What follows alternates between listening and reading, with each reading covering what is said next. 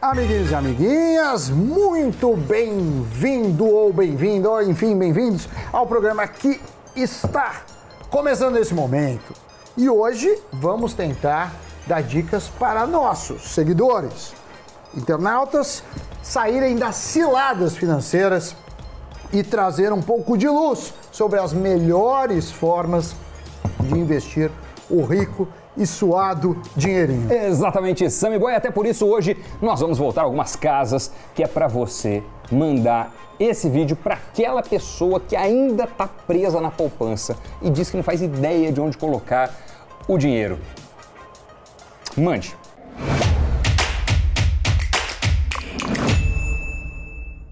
É até compreensível, porque na maioria das vezes muitos podem achar complicado demais o fato de ter que abrir conta numa corretora, dado que a poupança pode ser feita no seu bancão, você já tem conta há anos. É normal duvidarem da segurança em se ter conta fora daquele sistema, aqueles bancões tradicionais.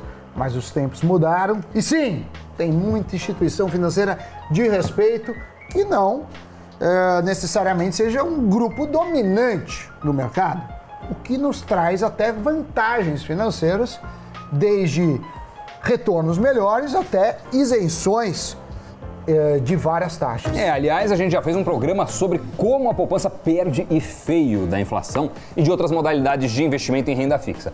Vamos até deixar um card aqui para vocês, caso queiram assistir. Mas fato é que com a Selic no atual patamar, a poupança acaba ficando, digamos, no vermelho. O que significa que se você que nos assiste está deixando o seu dinheiro lá, você está, na verdade, perdendo o poder de compra. E isso acontece por causa da inflação, que corrói o poder do nosso dinheiro, do nosso patrimônio. A poupança não está acompanhando o tanto que a inflação está subindo. Então, vamos ver agora quatro investimentos bem fáceis de você aplicar para que o seu dinheiro não perca poder de compra. Vamos começar pelo Tesouro Direto. Ele é uma das principais portas de entrada dos investimentos. Com ele, você empresta dinheiro para o governo e recebe o valor de volta com juros na data estabelecida, justamente na hora que você compra o título. E esse título pode fazer seu dinheiro render de três maneiras diferentes. Temos os pré-fixados, os pós-fixados e os híbridos. Os pré-fixados são os mais fáceis de entender. Bem ao lado do nome do título você vai encontrar o quê? Uma porcentagem, que é exatamente o quanto o seu dinheiro vai render ao final do prazo acordado. O Tesouro Prefixado 2025, por exemplo, nesse momento que a gente está gravando, está pagando uma rentabilidade de 12,53% ao ano. Já os pós-fixados, como o Tesouro Selic, rendem conforme seu indexador, no caso, a Selic, a taxa básica de juros. Assim, seu dinheiro vai rendendo dia a dia de acordo com a Selic, ou seja, ganhará na prática a taxa Selic acumulada da data de compra até a data de vencimento. E aí, Doni, tem um detalhe técnico. Qual? Às vezes, eles têm uma diferença. Hum. Então, é a Selic mais ou menos alguma coisa. Tá. No final de maio, eu estava pagando, que eu lembro, Selic mais 0,1176%. Isso em termos anualizados. Enquanto que os híbridos são uma mistura. Tem um pedaço pré-fixado e um pedaço pós-fixado. É o caso do Tesouro IPCA, que paga uma taxa pré-combinada, pré-fixada, mais a variação da inflação medida pelo IPCA.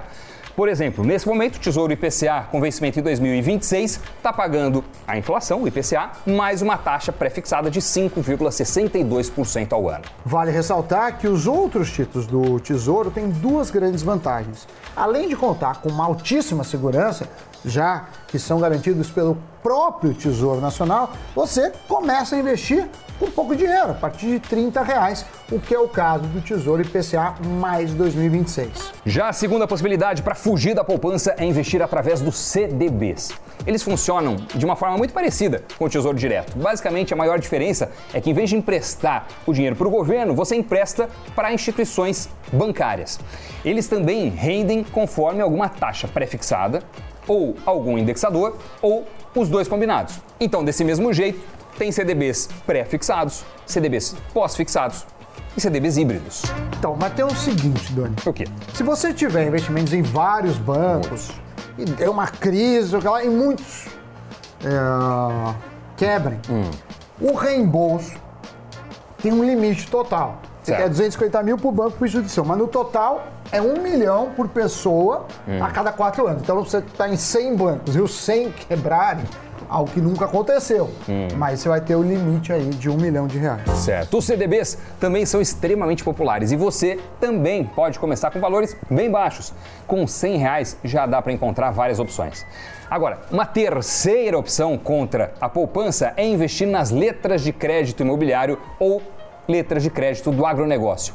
A modalidade reserva ótimas oportunidades de lucro para investidores. Isso sem contar que são isentas de imposto de renda. Então, na rentabilidade final, isso pode pesar bastante e o resultado ser interessante para você. Nas LCIs e nas LCAs você também empresta seu dinheiro e recebe de volta com juros. Mas dessa vez, quem recebe seu dinheiro são as instituições financeiras.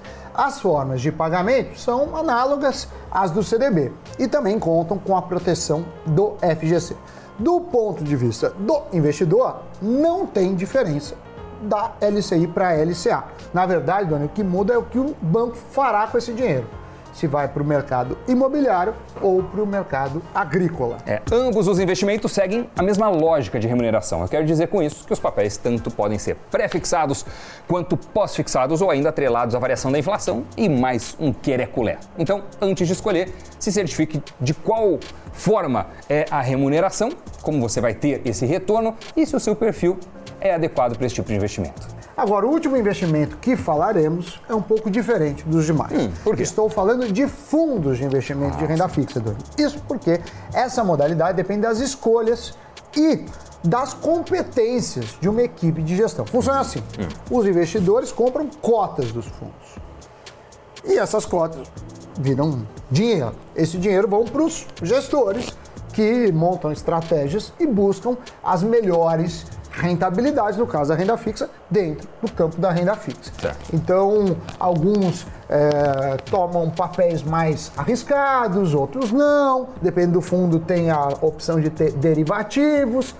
Então, você tem que ficar ligeiro, porque se você escolher um mau gestor, ou um gestor que fez a pós errada, você vai perder dinheiro. Apesar de não contarem com a proteção do FGC, do Fundo Garantidor de Crédito, os fundos de renda fixa podem ter rentabilidades mais altas até do que outros investimentos de renda fixa. Além disso, eles têm valores de investimento mínimo bem baixinho e contam com muita liquidez, uma alta liquidez, o que significa que você pode retirar seu dinheiro com bastante agilidade, né? Em curto prazo. E esse é um ponto bem importante de avaliar, porque às vezes as pessoas, sem saber, aplicam o dinheiro em algum investimento que depois dão muita dor de cabeça para resgatar, né? Que tem um vencimento muito longo, uma liquidez muito baixa. Enfim, daí, se você precisa do dinheiro e ele está travado em uma aplicação desse tipo, você pode ficar em apuros. E aí? Algum desses investimentos chamou mais a atenção de vocês? Tesouros direto, CDB, letras de crédito ou fundos de renda fixa?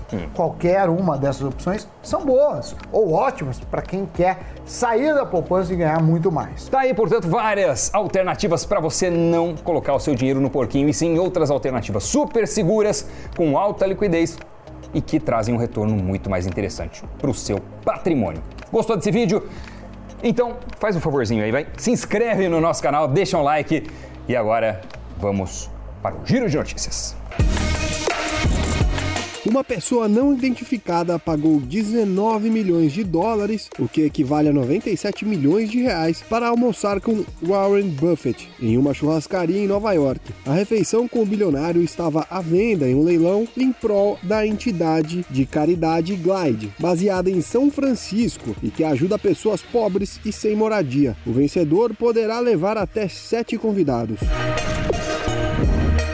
Dados da plataforma de monitoramento Dep Radar revelam que o volume de negociações de NFTs no OpenSea caiu 195% nos últimos 30 dias, o que representa 182,87 milhões de dólares em tokens não fungíveis negociados. É a primeira vez desde julho de 2021 que o volume mensal agregado de negociações na plataforma fica abaixo de 1 bilhão de dólares.